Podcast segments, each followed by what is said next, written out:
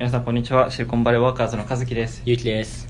えー今日は小説家であり女性起業家であるミサさんと、えっと、メルカリでアンドロイドエンジニアをされているあメルカリのあのサンフランシスコオフィスでアンドロイドエンジニアをされているともさんにインタビューしたいと思います。よろしくお願いします。お願いします。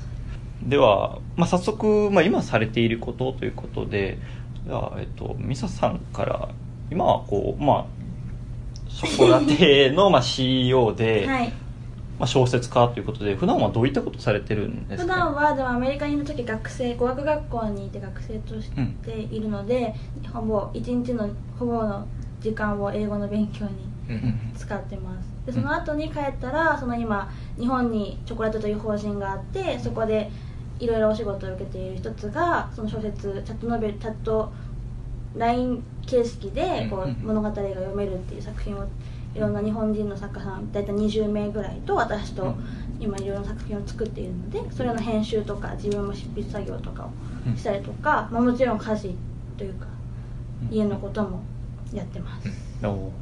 ありがとうございます。ではえっとまあトモさんは今メルカリのアンドロイドエンジニアということで、そうですね。どういったことをされてるんですか？えーサンフランシスコオフィスで US 向けのメルカリのアプリケーションを作ってまして、うん。自分は Android の担当として、えーまあ、アプリを作ってますと。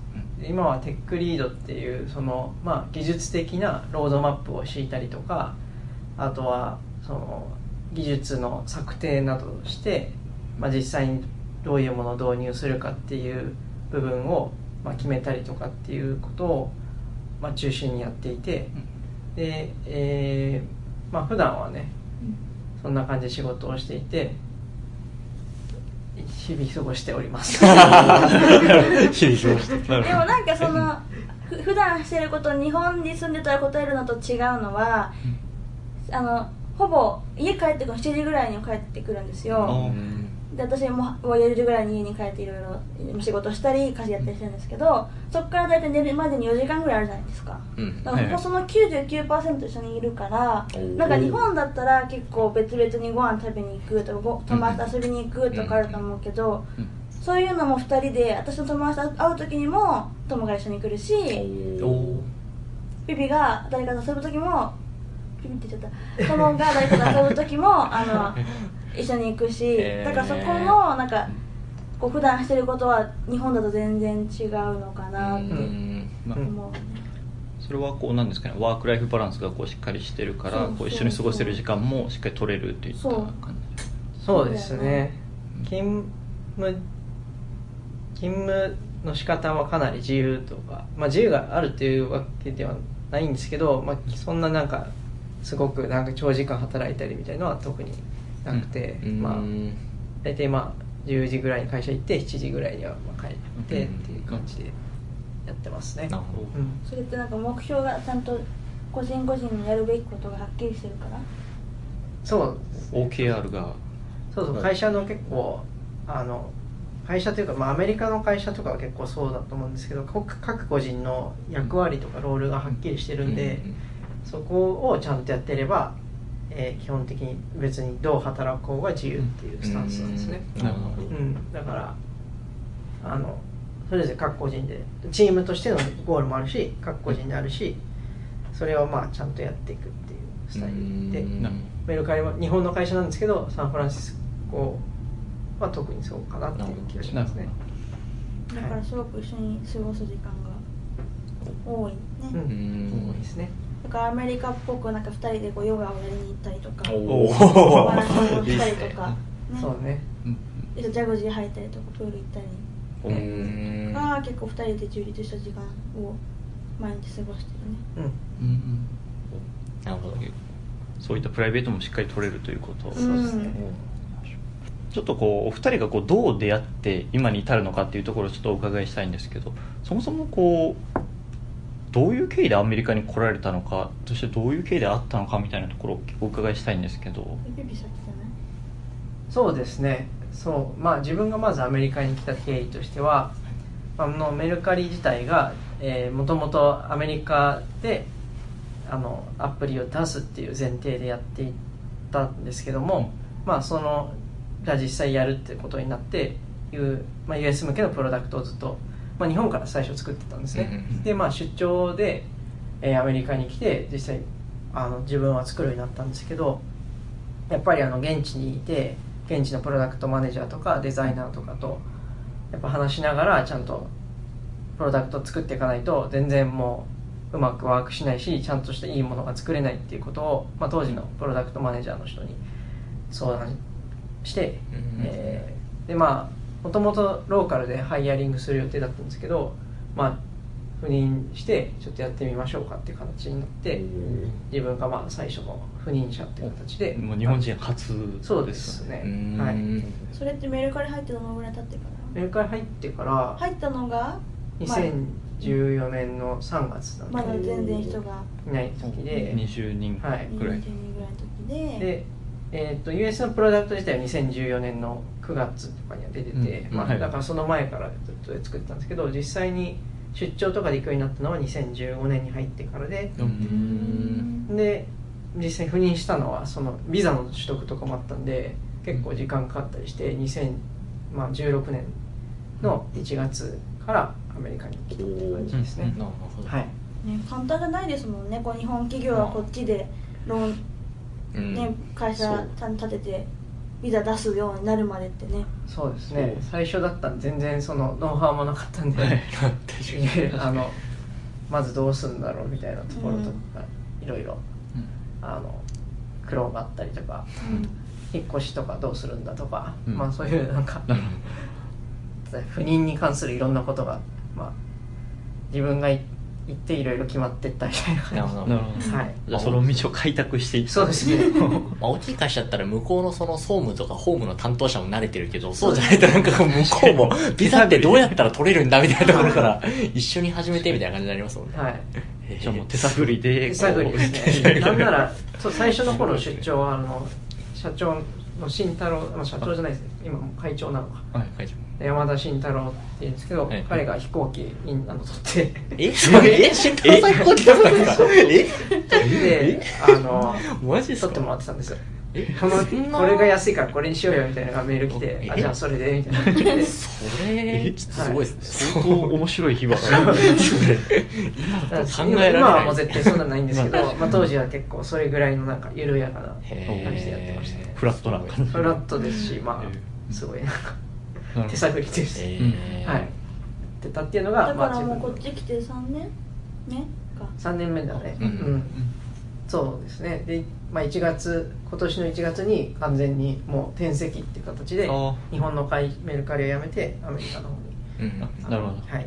駐在員じゃないんですよ。駐在じゃない。形になりました。現地ハイヤーになったんですよね、はい、で、まあ、出会った経緯はお先にもう住んでいてこっちに赴任している状態で、はい、私が会社をそのいつだ辞めてあそうえエンタメの仕事されてたそうですそうです。ずっとあの出版社で働かせてもらったりとかその後はゲームとかアニメとか作るような原作を作る会社さんに行かせていただいて、うん、で、まあ、25手前にしてどうしようかなみたいな今後、うん、でなんかこう新しいことをチャレンジするにはこう女の子ってすごい忙しいと思うんですよ25後半って、うんうん、なんか世の中は結婚しなきゃいけないって言うし子供も作れって言うし キャリアもちゃんとしろって言うでしょ。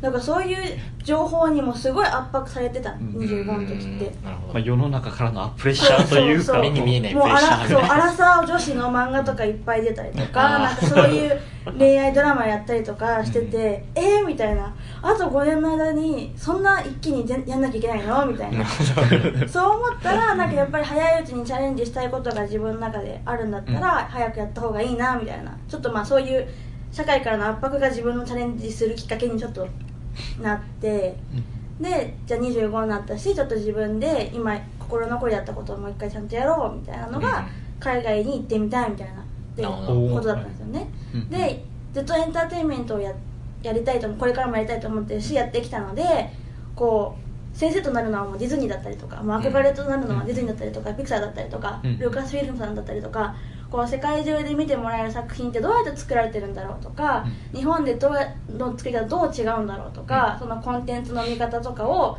知りたくってなんかずっと今日本で働いてたアニメをやとかそのゲームとかやってきたけどもっと海外の大きな目線でコンテンツを作るときにどういうふうにみんな働いてるんだろうっていうのをすごい知りたくって、ディズニーに訪問したいって思ったら本当タイミングよくいろんな方に出会えて、うんうん。こうディズニーにおいでよって言ってくれてディズニー働いてる方のところに居候させてもらって、っていうので初めて私アメリカアメリカ初めてなんですけど、はい。ディズニーにききっかけをいただいてでそこでこうディズニーの中に何日間かいてこういろんな人にお話聞かせてもらったりとかディズニーに一緒にディズニーのスタッフとディズニーランド連れてってもらっていろんな説明を受けたりとかうん。してその時にピクサーの人に会ってでピクサー行きたいって言ってでおいでよ。って感じになって。わらしべ長者そんなことあるんですかでじゃあサンフランシスコ行くかみたいな感じでサンフランシスコ行くことになってうん。でそこでピクサー訪問のためにほあのサンフランシスコ行った先でこの友明さんに出会ったんですよね。えー。そそれはどういうつながりで出会われたんでしょう私4日間だけ滞在でまああサンフランにです。サンフランシスコで、まあ、ピクサーピクサーって2日間予定があって、それ以外はいろいろこっちで働かれてコンテンツの働かれてる方にい。ろいろお会いしてあのなんか日本はい。友達がたまたまの起業家の友達がサンフランシスコでいろいろややられてたのでその人にこう日本人集まるからおいでよみたいなご飯するからおいでよって誘っていただいて行ったらいたんだよね。え本当にじゃあたまたまっていうこと？たまたま。日本人の会話その4日間の間にたまたまあって。そう初日にあ初日の夜に私が着いた初日の夜にあってあ。でまあ行くかと。はい。えお腹空いたしみたいな。なるほど。なるほど食べれるしそうそうそう。で行ったらお会いしてそこからなんだかんだ4日間会ってたんだよね。どいへろいろ自分のアニメのことをまあやってるって言ってたから自分の知り合いがクランチーロールっていうアニメの配信会社でエンジニアやってたんで彼をまあ紹介したりとかあ紹介してたんですか？紹介。そうその日会って「フランチロール友達いるけど行きたい?」って言われて「行きたいもちろん」って言って連れていただいてで今でもその人もすごく今でもクランチロールの今ではクランチロールじゃなくなっちゃったんだけど、うん、彼ともね、エヴァンとも仲良く、うん。今でもさせてもらっててみたいなんで、まあ、次の日もまた会おうってなるじゃないですか、はい。うん。で私がいろいろ予定があってでも英語が不安だとかはいはいい。ろいろあったからちょっと来てほしいなみたいな連絡をしたら来てくれたりとか。あなるほど。あの警備兼交通訳じゃないですけど言い方はあれですけど。まあちょっとあれですけど。え ね、うん。ーそんなでもそんな通訳してくれなかった実際来たけどね。えそうなんか別にそんないらないあ英語喋れそうよくしゃそう。あその時は今よりも全然英語できなかったけどすごいパッションがあったんだよね。あ勢いというか、うん。勢いというかそうね。全然でなんかも全然通じてたよね。全然喋れてたえ通じてなんか気合にしゃよく考えてみると喋ってなかった気がするけど 通じてたなんかね通じてる。へええ思いがもう。でそのその時一緒にお会いした方とあの後でのあのお仕事させてもらってその人彼がやってるあのパワーコアっていう会社の日本オフィスで私が次働かせてもらったりとかうん。あーなんですでその時喋れてなかったかもしれないけど通じててうん職場でサンフランシスコで見つけたみたいな。すごいですね。どんな技を使ったんですかそれは。すごいですすごいね、うんうんそこからどうなんですかね結婚に至るのかってそうでその後私日本に帰ってでまあいろんな情報をこう海外のいろんな方から刺激を受けてでプラスその時まあ知り合いの方々からお仕事をやや会社辞めた後にお仕事一緒にやろうよってお声掛けをいただいたので、まあ、法人化した方がいいなみたいなのがあったので法人化を進めてて立てましたと。で同時に、まあ、付き合ってるのかなみたいな感じでここは。で2週間後に私またサンフランシスコ行ったんですよおおえ2週間後？戻って。え？2週間後誕生日でその時。おー。で、お祝いするよみたいな。おーでまた 来るみたいな。それのために行ったんですか？え？来たんだよねサンフランシスコ、えーそう私が。えー、それもじゃあどうも最初の4日間でもうなんか第一印象からなんかもうお互いこの人いいなみたいなのはなんかなんとなくなんとなくあっったね、うんえー、ありましたね。で日本帰ってからもすごい連絡来るしうん。なんだろうって思って。ななんだろう？なんだろう？なんだろう？なんだろう？ねえ。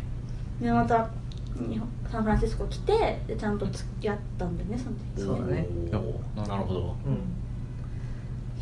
でもそこから私は忙しくて自分の会社もちょうど起業するタイミングだったし、あその起業したのはショコ今のショコラチョコラテをはい起業してでまあでも、まあ、起業したからある程度自分で時間を作れるというか、うんうんうん。まあ、あの会社さんと一緒に会える時間を作れれば大丈夫だから、1, 1ヶ月わーって働いて日本で。2週間こっち、サンフランシスコ来てバケーションするみたいなのをすごい。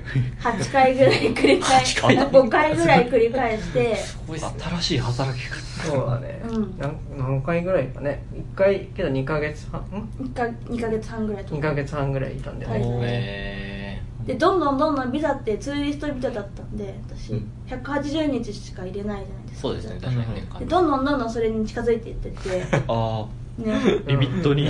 そう。でやばいねみたいな感じに。ツツーリストで180日に近づく人いる逆に あんま聞いたことないなかなか。だから私も最後の方を彼氏いるいるんじゃないのってすごい税関に聞かれて。はい。お。でいるって言っちゃダメなのね。あそうなんですか？あまあそう。そう。そうあのいいい移住というか。移住目的で来あてる。そういうことか。ってなっちゃうからでやばいね。ってそれ聞かれるんだったらやばいって証拠だから来すぎっていう。なるほど。あなるほどそう。フラグが立ってる。うん。確かに。いやでもこっちでちょっと仕事探しててみたいな。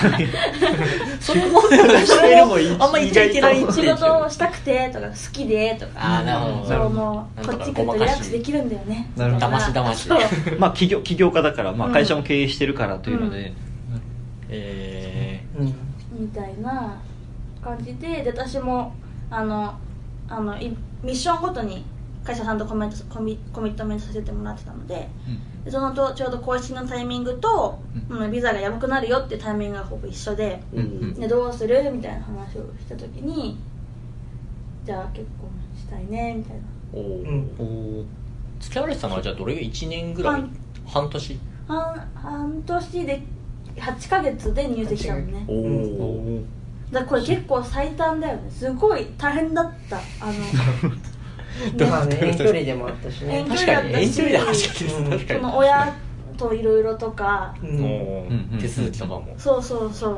確かに。ねすごいすごいバタバタしてたね。バタバタしてたね。えーその間もでもあのトモさんはこっちでアプリの開発をそうやってましかもすごい忙しいもうフロムスクラッチで作り直すみたいなとんでもないプロジェクトをやってる。そうそうそれがねそれも始まってかなり忙しかった。そうね忙しかった。だからすごいですね。マックス忙しかった時私ちょうど帰こっちサンフランシスコ来てね。家に帰れないからえ？そうねホテル暮らししたもんね。うん。あそのトモさんが家にもう帰る。直前もうあーなるほど。ほんと出すとか出さないかぐらいの時にもう結構忙しすぎてうん。会社がホテルを取ってくれて。あもうこの近くうんそうもう帰帰らないでやれみたいな。やっぱり合宿みたいな。後にも先にもあれは多分もうないと思う。もう一回きりのなんかあんまメルカリってそういうことやるイメージがないっていうか、なんかスマートにやってるイメージがあるから、そんな時期もやっぱあるんですね。あるんですよまあまあスタート。アッなんかでも逆に励みになるわ、なんか。ねメルカリでもそういう時期あるんだっていう。大変だったんだよねそうなんだ。面白い。な。じゃあ本当に怒涛のもう 結構ね8ヶ月間怒涛だったね。怒涛でしたね。え親にもなんとか日本合間を縫って日本に帰って親にも挨拶してうん。プロポーズもしてうん。で1月2017年の1月にうん。入籍した、あなるほどちょうど、まあ、1年ちょっと。ちょうどそう前で私が今サンフランシスコに引っ越してきてちょうど1年経ったうんうん。あそう。なるほど。ちゃんと入籍してから、まあ、ビザまた取ったりとかがあって実際にねそうそう来たのはね4月だからね。そう。まあ、2年間約行ったり来たりしたけどちゃんとこうまるっと人生も入ったのは去年の4月か。ら、うん。うんうん。なるほど。なるほどうでこっちに来られてで、まあ、今に至るという。そうですね。なんかその時はご結婚される時はこうなんか不安とかなんかそういうのはなんかなかったんですかありありますよそれはねいろいろと、ねえそりゃもう私からしたらもうなんか生活引っ越し全然変わるし、まあそうですよね。結婚もするし友達も遠くなるしみたいな。会社もあるしっていそう会社もあるし。もうなんなら不安要素しかないみたいな感じのそう。みたいなとこだったけどでもまあチャレンジできるっていうチャンス。っうん。ていうこうやっぱり波が来た時にちゃんとそれ乗れる準備をしとかないとうんいけないと思うんですよね。だから、うん。あこれは波が来たんだなと思ってそれにこう乗乗った感じ、なるほど。ねへじゃあ不安要素はあったけど、まあ、とりあえずこう一歩踏み出したでも最初やっぱ来た時はね学校とかもまだその時行ってな来たばっかの時はね行ってなかったし、すごい暇で。えあ逆で仕事もやっぱやめ逆てやめてっていうか会社日本の契約はき、もう終わった状態で来ちゃったから、うんうん。やることもなくてもうただただバークレーで遊まあバ UC バークレーに忍び込んで遊ぶみたいな。バクでそんな遊ぶとこない。リスリスがいるぐらい。リスと遊ぶ戯れるぐなんらいか図書館とか行ったりとかあなんかそういう講習こうなんかこう行ってみたりとかなんか。そういうことするだけで結構慣れるまでは。ね大変だ大変だったけね。ど、やっとこう自分の目標とかうんこの遠隔でもやれる仕事を日本からいただいたりとかして、うんああすごく今まで頑張ってきてよかったなみたいな、うん。こういう状況が自分で作れるって思ってなかったけど、うん。でもこうなったらいいなみたいな漠然ずっと思ってて。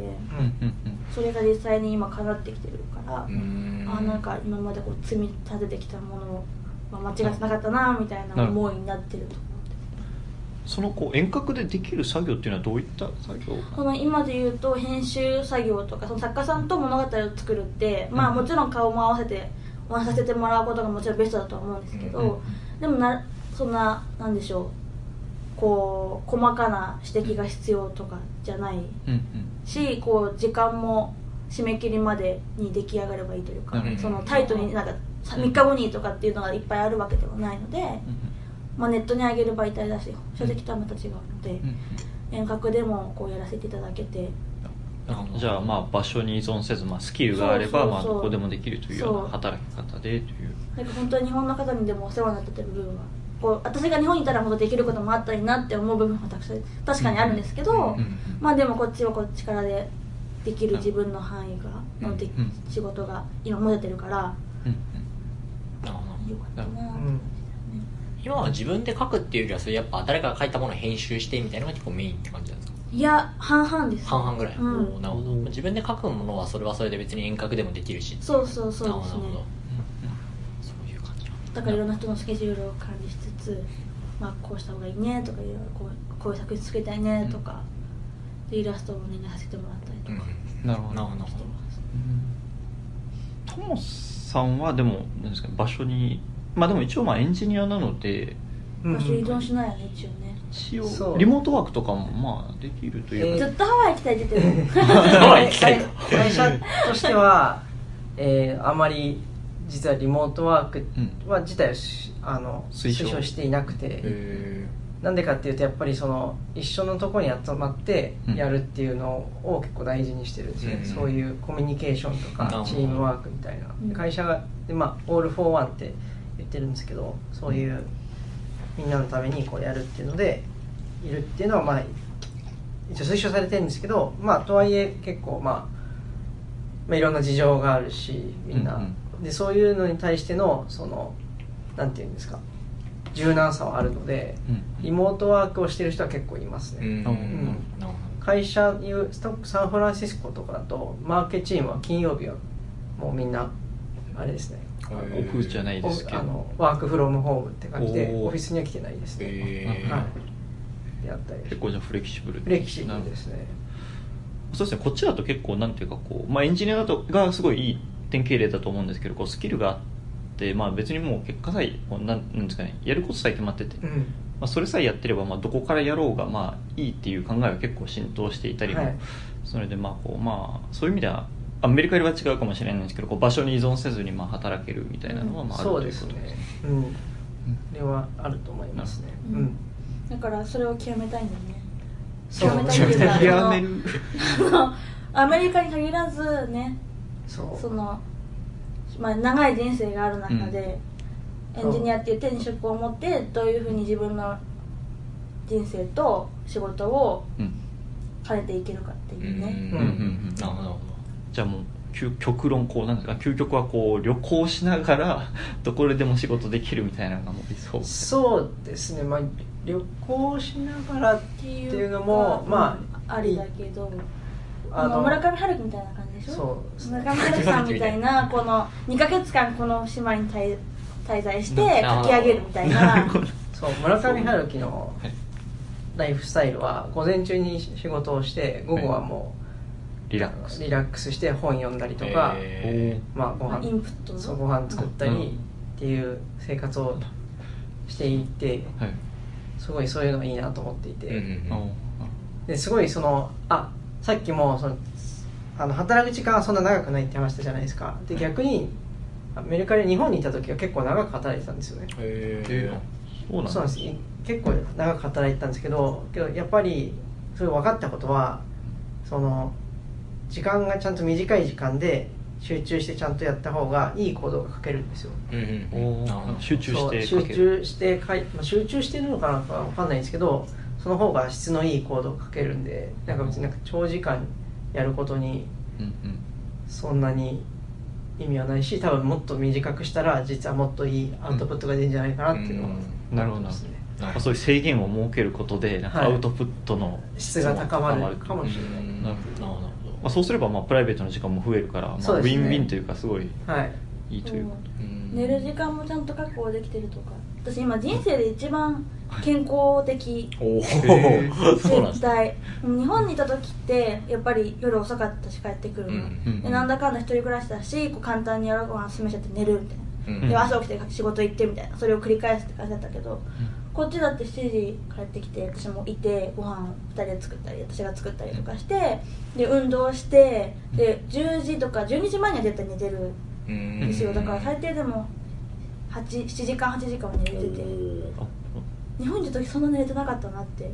なんかうん。仕事もして遊びたいと思ったらあっという間に、ね、終電を超えちゃうみたいな感じになりがちだったけどこっちってお店もそんなあんまりやってなかったりうんそもそも危ないから夜で歩きたくないみたいなありますね。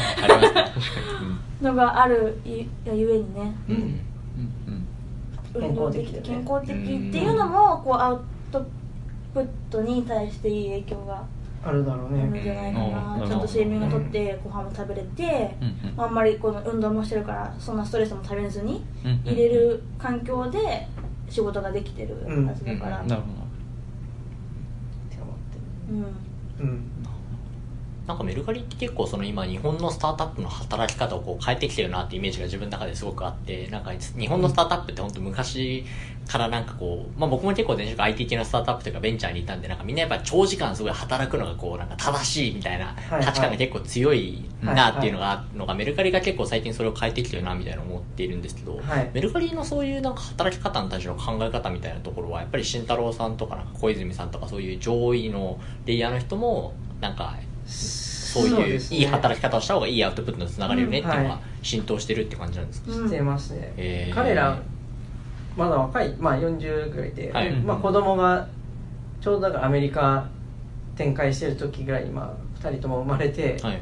やっぱそういう中でこうもっと子供がいても働きやすい環境とかって、うんうんどうやって作れるんだろうかっていうのを結構考えていて、まあ、それが結果的にいろんな会社の社内制度とかには反映されてるかな。なるほど。うん、結構、うん、うち今言うサンフランシスコオフィスでも普通に育休あのつい最近あの CEO のジョンっていうんですけど、ラギリンさん。はい、ラゲリンが子供が生まれておー。2ヶ月ぐらいずあの育休えそうなんですか？えそうなんですか？サイボーズの青野さんのような。日本でそうですね。小泉さんも確か育休取られてみたいな感じだからじゃあ日米のトップが両方とも。そうですね、まあ、トップが先陣取って。23ヶ月単位でねちゃんと。そう。え休めるくらいちゃんとワークしてるってことだもんね会社自体がえーすごいあですねそれすごいね。そう。あと上が取ることでまあ下の人もちょっと取りやすくなる。確かに確かに、はいすごいすごいですね。うんなんかミサさんとかの場合だと自分で今やられてると極端な話、まあ、やろうと思えば無限にできるわけじゃないですか、うんうん。しかも結構そのすごい面白い案件とかも来ると思うんですよ、はい。なんかすごいこう魅力的な案件が来てこれや、なんかすごいやりたいけどでもこれやっちゃうともうなんか毎日10時とかまでやんなきゃいけないみたいな状況とかってあるじゃない、かと思うんですけどそういう時って今なんかどういう軸でなんか受ける受けないとかって決められたりしてるんですか？ああそれはもう自分の優先順位を決めてるんですよ。うん。1個は家庭の時間を一番大 なるほど。大事にする。なるほど。2個目は今はその仕事をするっていうよりもこう自分の持ってるものを使うっていうよりも今スキルアップすることに重点を置いてるのでうん。なるほどなるほど。1家庭に自分のスキルアップ3でできるところなるほできるものそういうことか。ていうのでやってますね、うんやっぱりそういうのを聞くとやっぱ自分の中での優先順位みたいなものがはっきりしてないとなんとなく受けちゃうみたいなのができて、うん。結果こうバランスが崩れるみたいなのがうん。起こってくるみたいな感じ。そうそうそう。なるほどなるほだからそういう軸で毎回お仕事の話はん。させてもらってますね。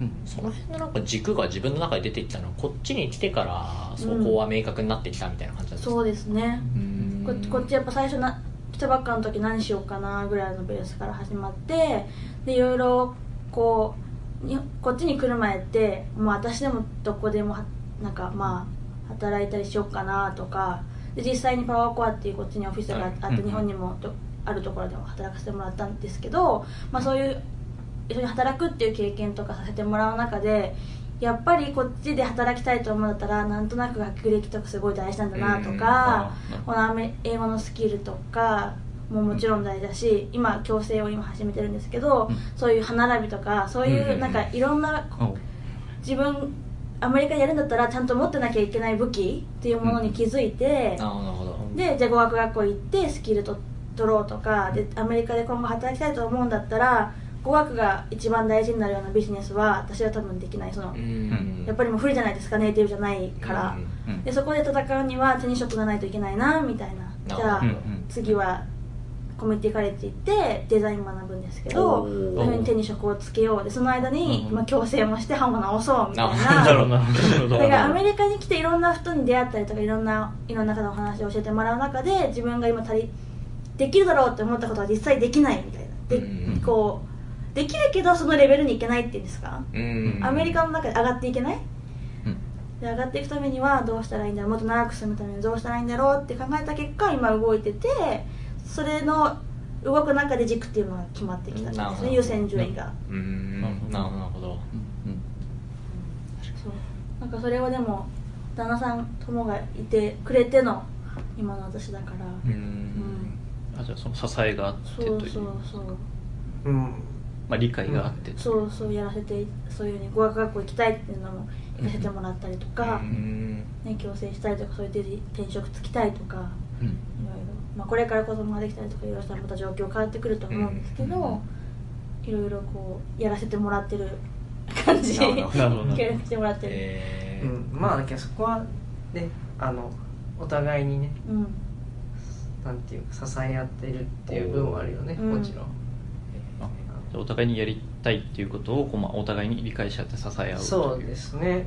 うん。もあるし例えばまあ今自分がまあ働いてるけど別にその収入的なところで言うと別に自分一人でこの収入得てるとは思っていなくてやっぱり美佐子がいるからこうできてる部分もあって、うん結果も出してるとこもあって、まあ、それによって、まあ、今のそういう2人状況みたいになってるから、まあ、さらにねそうやって協力してやればいいなんていうんだろうその安堵でいくとよりいい結果が出るんじゃないかなっていう感じで、なるほど2人のやりたいことをちゃんと共有し合って前に進んでいくっていうのはなるほど結構大事にしてますかね。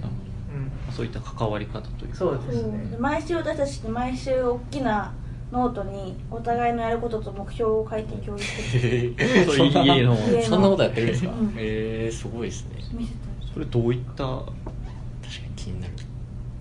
まあ、今週こういうことを目標にしますって私だったら学校休まずにクラスの点数ま70点以上毎回取るとあかそういうこともそうだし今週こういう予定があってこうアメ日本にいる時よりも私って一人でできることが少ないんですよ。例えば病院初めて行くとかも一人でうん。行けなかったりとかこう不安だったりするじゃないですか。だから旦那さんに行ってもらわなきゃいけなかったりとかドライブライセンス取るとか言っても一人で行けなかったりとか。なるほど。この。えおーおえめっちゃめっちゃがっつり書いてあります結構がっつり書き込んでますね。これは50-50で分けてるんですかそれなんかもし相違が出た時はどうやって折り合いつけるんですか？なんか例えば今週はすごい自分は仕事に集中したいけどそのもう片っぽが今週は自分はすごいなんかこう仕事以外でなんか。ちょっと遊びたいとかなんかもう全然折り合いつかないみたいになでもそれはないよね。あんまりなないんかまず1年間2人で書いてるんですよ目標。をあなるほど。ああなるほど。えー大枠を決そうめて100個ぐらい書いてて大体3分の1ぐらいはかぶってるんですよね。なるほどなるほど。かかぶってることを、まあまあ、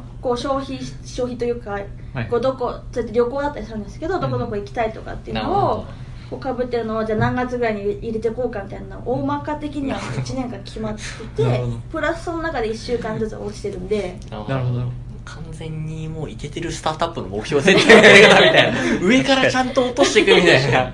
経営方針から落とすみたいなとこね、うん。あでも逆にこういう枠が決まってるからこそなんかさっきの受ける受けないの仕事を受ける受けないもしっかりこあう軸があるというか。そうそう。こういうことやりたいとかも具体的にお互いに共有できてるからなるほなんかいきなりあなんか変なこと言ったなってなんないって。いうかどああなるほど確かに。うん。あこのために今これやってんだなとか、うんあこれがあるからこの時期忙しいんだなとかこう分かるから、うん。確かに確かに。私もそれに協力できるしなるほど。なるほビビも私も今週テストだから教えてほしいことがあるみたいな。ううんんのがあったら時間を作ってくどれるしてくれえるし、ー、すごいめっちゃいいですね。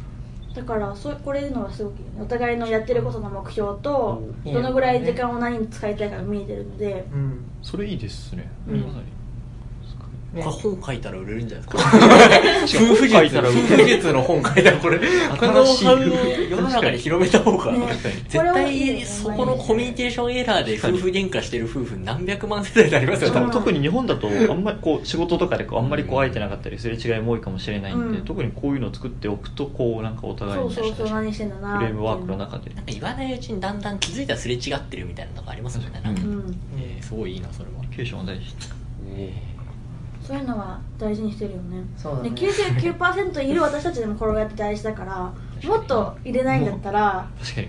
もっと大事だと思うそういうお互いのなんか目標とやってることの理解。うんうんうんちなみにこういうのはなんかどっちからやり始めようって言い出すんですか？私ですね。あそうなんですね。ね。うん。全然自分はそういうの思いつかないんで。ー。えあそう初めて言われた時はちょっと面倒くせえなみたいな。ところだったんですけどでもずっと書いてあるよねでもこれね。えそんなことないねー。別にやってやってみようみたいな感じでやってみたら実際良かったから。そういうのやっぱコミュニケーションって難しいじゃないですか、うん。答えがないしとりあえずやってみようかなみたいな、なるほでそしたらすごいねうんよくて、うん。そうすごいですねなんかもう夫婦の運営の仕方がスタートアップ的な なんか。スタートアップ的な夫婦術をすごい。されてる感じがすごい面白い。だから急にあれやってないじゃんみたいなことにはならないね。なんないね、うんうんうん。すごい。ちゃんと書き出してるからね、うんなるほど。へそれは確かにちょっとちょっといいですね。ちょっとー面白い。うんうんじゃあちょっとまあ今後の、まあ、キャリア感といいますかこう展望といいますかをちょっはいとお伺いしたいんですけれども、はい。なんですかね。今後はまあこうお互いにこうまあもうここに書かれてなんですかね1年のフレームワークみたいな決まってるからあれなんですけどこうどういった風な働き方をして、まあ、どういったこうなんか夫婦であり続けたいかみたいなのをうん。ちょっとお伺いしたいんですけど、なるほど。どうぞ。あ自分。から。そうですね。あの、まあ、どう働きたいかっていうのは結構、まあ、さっきもちょっと出たんですけど、はい。まあ、エンジニアなんで、まあ、これからも自分でうんあの手を動かしてプロダクトを作りたいとは思っていますね。でまあなんまああとはそのリモート的な働き方ももちろんできるんで、まあ、もしかしたらね美佐子がどっか違う国に行くとかなった時もこうついていけれるようなその自分のスキル、そうまあお互いだと思うんだけどスキルアップしてうんそのその場に行ってもちゃんと職を見つけて働いてみたいなことができるようにやったらいいなと思ってますね、なるほどまあ一番だけど直近でやりたいのはハワイで。はいハワイで。ハワイすごい推して仕事したい。ハワイ行ったことないんですけどあそうなんですね。ずっと言ってる毎日そう。ここ最近毎日ワークフロムハワイ。ハワイ。ハワイ。まあ行ってみたいんですよ。ホームかハワイ。ちょっと惜しい。ホームかハワイ。それ今年の1年のロードマップには含まれてないですよ。入ってないんですけどあまだちょっと考えて。ちょっとそうなんかハワイって優先順位低くないですかなんか子供ができても行けるとかで、まあ行こうと思えば確かに。そう今すぐいい行く必要性を感じなくて私。なるほど。なるほど。なるほどねそう。でもまあでもそこまでだったら行こうかなみたいな。そうでまあ自分としては夫婦としてどうしていきたいかっていうのはやっぱこれまあこれからもちゃんと2人で一緒にあ過ごせるっていうのを大事にしたいですね。うんなるほなる私もその友が言ったように友がじゃあどっかどこどこで働きたいみたいな国レベルでいろいろこう選んでってほしいと思うんですよ、ね、ここにいるひなんでここにいるのって言われた時に自分で選んだ意見を持ってうん働いててここの場所に住んでるって言えるようにななりたいから、じゃあ次どこどこに行けてるってなったらそっちの国、まあ、ヨーロッパでもどこでもアジアでもあれなんですけど、でそっちでチャレンジしたいってことがあるんだったら私もそれについていきたいので私もこう自分自身で自分でフィックスできる仕事うんうん。手に職をつけることを今アメリカでやって自分もアメリカでこう働くっていうチャレンジをうんうん。したいなっていうのが一個目標ですね、っていうか英語圏で働くっていう経験をしたい、うん。ちゃんとエンターテインメントで、うんうん。うん、話せるように。まあ世界の言語。そうそう。いずれかはこういうアメリカから日本にお仕事をお願いさせてもらうみたいな、うん。前働いた方々とまたお仕事が違った立ち位置で一緒にお仕事できるようになりたいなっていうのが一個目標なので、うん。まあ、そこに行けるように早く成長したい感じですね、まあスキルアップと言いますか。うんスキルアップ大事うん。なんかこう日本にいる時って MBA とか取るみたいなとかこう1回25とかで仕事じゃなくてこう勉強する時間を作るとかって選択肢自分の中では全然そういう考えがなかった、けどなんかこっちにいる人たちとかこう勉強ししてるみんな大学院出てるじゃないですか、うんこっちのスタートアップやってる人たちとか優秀な人たちっていや勉強するって大事なんだなみたいなのを。そうなんか思ってたよりもアメリカ人っていうか、まあ、サンフランシスコにいる人は特別稼いでるっていうかその優秀な方が多いっていうのももちろんあると思うんですけどめっちゃ勉強してるからうん。恥ずかしくなっちゃってなんか こう全然関係ない学科でこう勉強してでエンターテインメント行ってみたいな。うん。でもこっちの人って大学で勉強したことが生きてるそのまま仕事とかに。うんで何の過程を勉強したかっていうのがすごく大事になるからそれはロジックを組んで仕事ができるようになるためだと思うんですけどなんかあそういうのすごいなみたいな。みんなすごい勉強してるやんみたいな、うんうん。なったからなんか日本にいる時に、まあ、気づける人は今気づいたら行動した方がいいんじゃないかなって思うので,、うん。うんでやっぱり人生なんか70ぐらいまで働くって思った時に22までしか勉強しないってすごい大変だなってそのまあ貯蓄がないじゃないですか、自分の勉強に、まあ、もちろん働きながらみんな学んでると思うんですけど、でもやっぱり学として学べるってすごい貴重な体験だから、うん。なんかそれを働きながらこう間に入れる大大事さ、うん。もう一歩ジャンプアップするのにはそういうのが必要なんだなっていうのを知って、うんまあ特に日本だとこう大学卒業して全く違う分野で働くみたいなのありますよね。そういうのこっちではあんまないから。そうですよね。そういう面ではもっとみんなアメリカの人は早い段階から考えてると思うんだよね、うんうんうん。うんもう何を勉強するかと職って。確かに。つながっていると言いますか。うん。あと結構こっちの人って年取ってからもす大学に戻って勉強し直すっていうのがあって。前ウーバー乗った時にウーバーのうんちゃんがもうなんか5人子供いるけどで50歳かなんかだけど大学院に行きなしてえー。データサイエンティストになってマジですか？で夏からグーグルでインターンするみたいな。え？50歳で？そう。マジか。そういうのはすごくいいよね。そう。それができるっていうのがすすごい。ごいう。んまあそこまで多分ちゃんと自分のキャリアを積み上げて、まあ、大学にも行ってると思うんだけど、へーそういうキャリアのなんていうか柔軟さっていうのはすごくあって、うんね。そうそういうのいいなと思う。なんかずっと同じ仕事にするのもやっぱりうん。私チャレンジすることが好きで、うん今までやったことあることってあん。まりやりたくないから、なんかそういう私にとってはすごく今すごい大事な時間かうんなって感じ、うんさっきなんかそのデザインとかを今後は学ぼうと思われてるって話をされてたんです。それもやっぱりこうデザインって今までとちょっと違うバックグラウンドというかそういうものを勉強したくて。エンターテインメントやってる中で、はい。その原作を作るじゃあ本を作る出本あのうもの作品を売るとかって、メディアミックスをするみたいなのは、こういろいろ経験させていただいて自分であとデザインができたら全部コンプリートできるかななるほど。なるほど。もう絵も描けるし そうで表紙もデザインできるしみたいな。自分の本自分で作れるわみたいな感じで。ででエンターテインメント寄り添いたいと思ったら今から 3D アーティストもなみたいな、うん。まずデザインから入っ勉強したことないんでうん。入ってみようかなみたいな。デザイン勉強してもフルスタックになるうん。そうそうそう。できることが増えて。うんまたね選択肢が自分で広がるかなと思って。確かに。それは確かにいいですねいいね。で目標は自分で英語で原作を作るっていうのが自分の大きな目標なんですおよおん。それはもう20年後かもしれないし私が死ぬぐらいの時かもしれないんですけどうんうん。ねやっぱりその英語で原作を書くっていううん。なるのが目標目標やっぱ日本語で書かれた作品を日本でアメリカでハリウッド化してもニュアンスがやっぱ全然汲み取れないから日本なんか英語で書いた原作じゃないとうまくいアメリカでワークしないと思うんですよね。なるほど。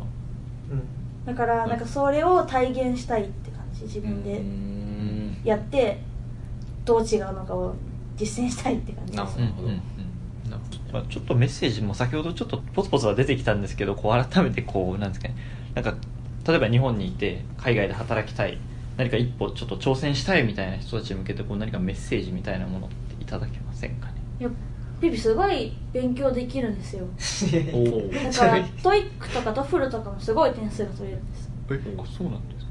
お満点みたいな。まあ満点ではないですけどうんまあ。まそれだけ。だからそういうのってベース普通にあるスキルの上に来てるからなんか、うん。そういうのちゃんとやった方がいいよね日本そうですね。あのいつあ何時そのチャンスが来るかっていうのは本当分かんなくて自分もたまたま別にアメリカに入った時はそれ、まあ、海外行きたいっていう会社自体を言ってたのは知ってたんだけど別に自分がそのプロジェクトをやるっていうのも決まってなかったけど、まあ運よくそそこに入って、まあ、その流れに乗って、まあ、ここにいるので何がどのタイミングで来るか分かんないからそれに備えていくっていうのはうん。めちゃくちゃ重要なことだなと思いますね何かね。うん。それは英語。まずまあは英語、まずはそうですね。海外まあ海外って言ってもいろいろあると思うんですけど、まあ、もし目的の国があるんだったらその国の言語は間違いなく必要だと思いますね、うん。であとはそれどうあとはそのふもちろんスキルがないといけないのでそれにちゃんと活かせるスキルを磨いていくっていうのがすごくうん大事だなと思ってます、なるほど。うん。まあ、一本軸で自分のスキルみたいなものを磨きながらその横でこう英語というかこう、はい。まあ、備えあれば憂いなしみたいなそういう感じで、はい。うんそうだねだから波に乗れる準備は日本でやっぱり急にうん。何も喋れない人が行きたいって思いだけで行っても大変なことが次多いから、うん。そうなんないためにいろいろ日本でできる貯蓄はしといた方がいい。ちょうん自分のスキルのうん。うん貯蓄はしといた方がいいのかなってうん思いますね。あでもなんかあれですよね。皆さん勢いでもう行ったってなんか言ってましたよね。こう私はピクサーの時勢いで行けたけどでも行けると思ったけど壁が上がれない壁を見たんですよね。うんうんああなるほ入りはするけど、うん。それ以上には上に上がっていけないっていうのを知った、などるほどなるほど。うん。うんでもそこで上に上がっていきたいと思ったら標準スキルが今つけてる感じうんうん。なるほですね。どうん。だからそうならないように 次の人たちはなるほど。前もってこそう前もってやれることはやっといた方がいいのかなって思います。でももちろん思いだけで一回来てみていろいろこうその壁を自分で見てみるのもうんうん。あれだとは思うんですけど、うん。なるほまあ中には行きたいと思ってるけど結局全然こうこっちに一回も来ないでその壁を見ることもななくくそうそうそう。終わっちゃうというかもうなんか自分には無理だと思っちゃう人も結構いるかなとは思うんで、うん。まず来てみるんだったら興味があるんだったら行ってみるだけでもまあ価値があるんじゃないかうんうん、うん。うん価値はあると思う、な、うん自分でその壁を見てみるのも大事だと思う。自分でできると思ってるだけで終わるんだったら、うん。うん。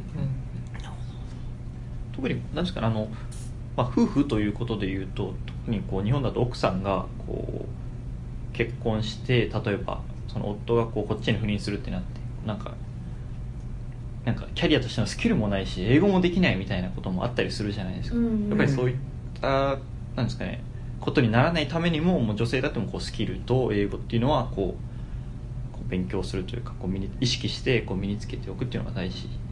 でもどうなんだろう。まあでもそういうこと本当そういう人たくさんいるじゃないですか。こっちに旦那さん赴任してきてくるけど何もできないみたいな。うーんね私はそうなりそうじゃなくてチャレンジしたかったから、うん。うんうん自分で自分が足りないスキルを自分で発見して、うん。それを一個一個今チャレンジしてるけどでもそれはおすすめです私みたいな,、うん。なんかそのまあなんか今私たちは現地配だったからもう何年いるとか決まってないけどでも駐在員さんって大体23年とか決まっててねうんでもその間に見分けることとかできることがあるんだったらどんどんやった方うん。なるほど。がいいなって思いますね、なるほど私たちは特にその次どこ行こうみたいなの決まってないっていうかうんうん。ね。うん。その次があると思ってるんで人そのち、うん。アメリカ以外にもうんうんうん。アメリカの中でもうんうん。サンフランシスコの中でもはい。その長い目を見て私は自分のスキルアップしてるから、うん。なんかそういう目でもっといろんな見れたらいいんじゃないかな駐在員の方々妻の方々は。なるほ2年だからだらっとしちゃおうみたいな感じになっちゃうと思うんですよ、どまあまあ最初そうですね。まあ期限が決まってたらそう。まあそうなっちゃうけど。もっとその先にあるものを見てうんうん。そう。やった方がいいんじゃないかなって思う。あとまあ旦那さん側が結構あのまあ、まあ、いろんなケースがあると思うんですけど結構多いケースはやっぱその旦那さんが来るから奥さんがついてくるみたいなのも、あまあ多いだろうなっていう前提で話すとするとまあ行く側まあ行く側旦那さん側だったらその奥さんにとちゃんとコミュニケーションを取ってこういうことができるよとかっていうのは、とかまあいろんなアイディアは出してあげた方がいいのかなって。いううん。なるほど。なるほど。そう。私もその自分が足りないものとかアメリカの人たちの生活とかにアクセスするのに結構時間かかったから、うん。あそういうのはどんどんどんどん連れ出してもらったりとかしながら、うん。サポートして。ううん。んかなりいろいろね。それは最初は本当旦那さんのケアがないケアというかね情報を与えてもらわないとこっちも何もできなかったりするからね、うん。そういうのは旦那さん意識した方がいいよね。逆にそれ何もないから何もできないって人たちたくさんいると思う、なるほうん。うんまあ、そういうところも含めてこうさっきのフレームワークといいコミュニケーションをしっかり取ってっていうのはまあ大事になってくるということなんで。大事ですね。うん。でもなんかすごいいいですね。なんかそういうこうすごい仲がいいとなんかいいいい仲がいい夫婦ってなんかこう悪い意味でちょっと慣れ合っちゃうみたいな人たちもいるのかなと思うんですけどなんか仲がいいのになんかお互いこう刺激し合ってなんかこう一緒に頑張っていこうっていう夢を支え合ってのをされてるのがなんかすごいすごいなんか素敵な関理係だな想のっていう。理想のな夫婦だな。んか今聞いてて思いましたそれでは、えー今日は、えー女性起業家であり小説家であるミサさんと、えーメルカリサンフランシスコオフィスでアンドロイドエンジニアをされている、えートモさんに、えーインタビューさせていただきました。ありがとうございました。ありがとうございました。ありがとうございました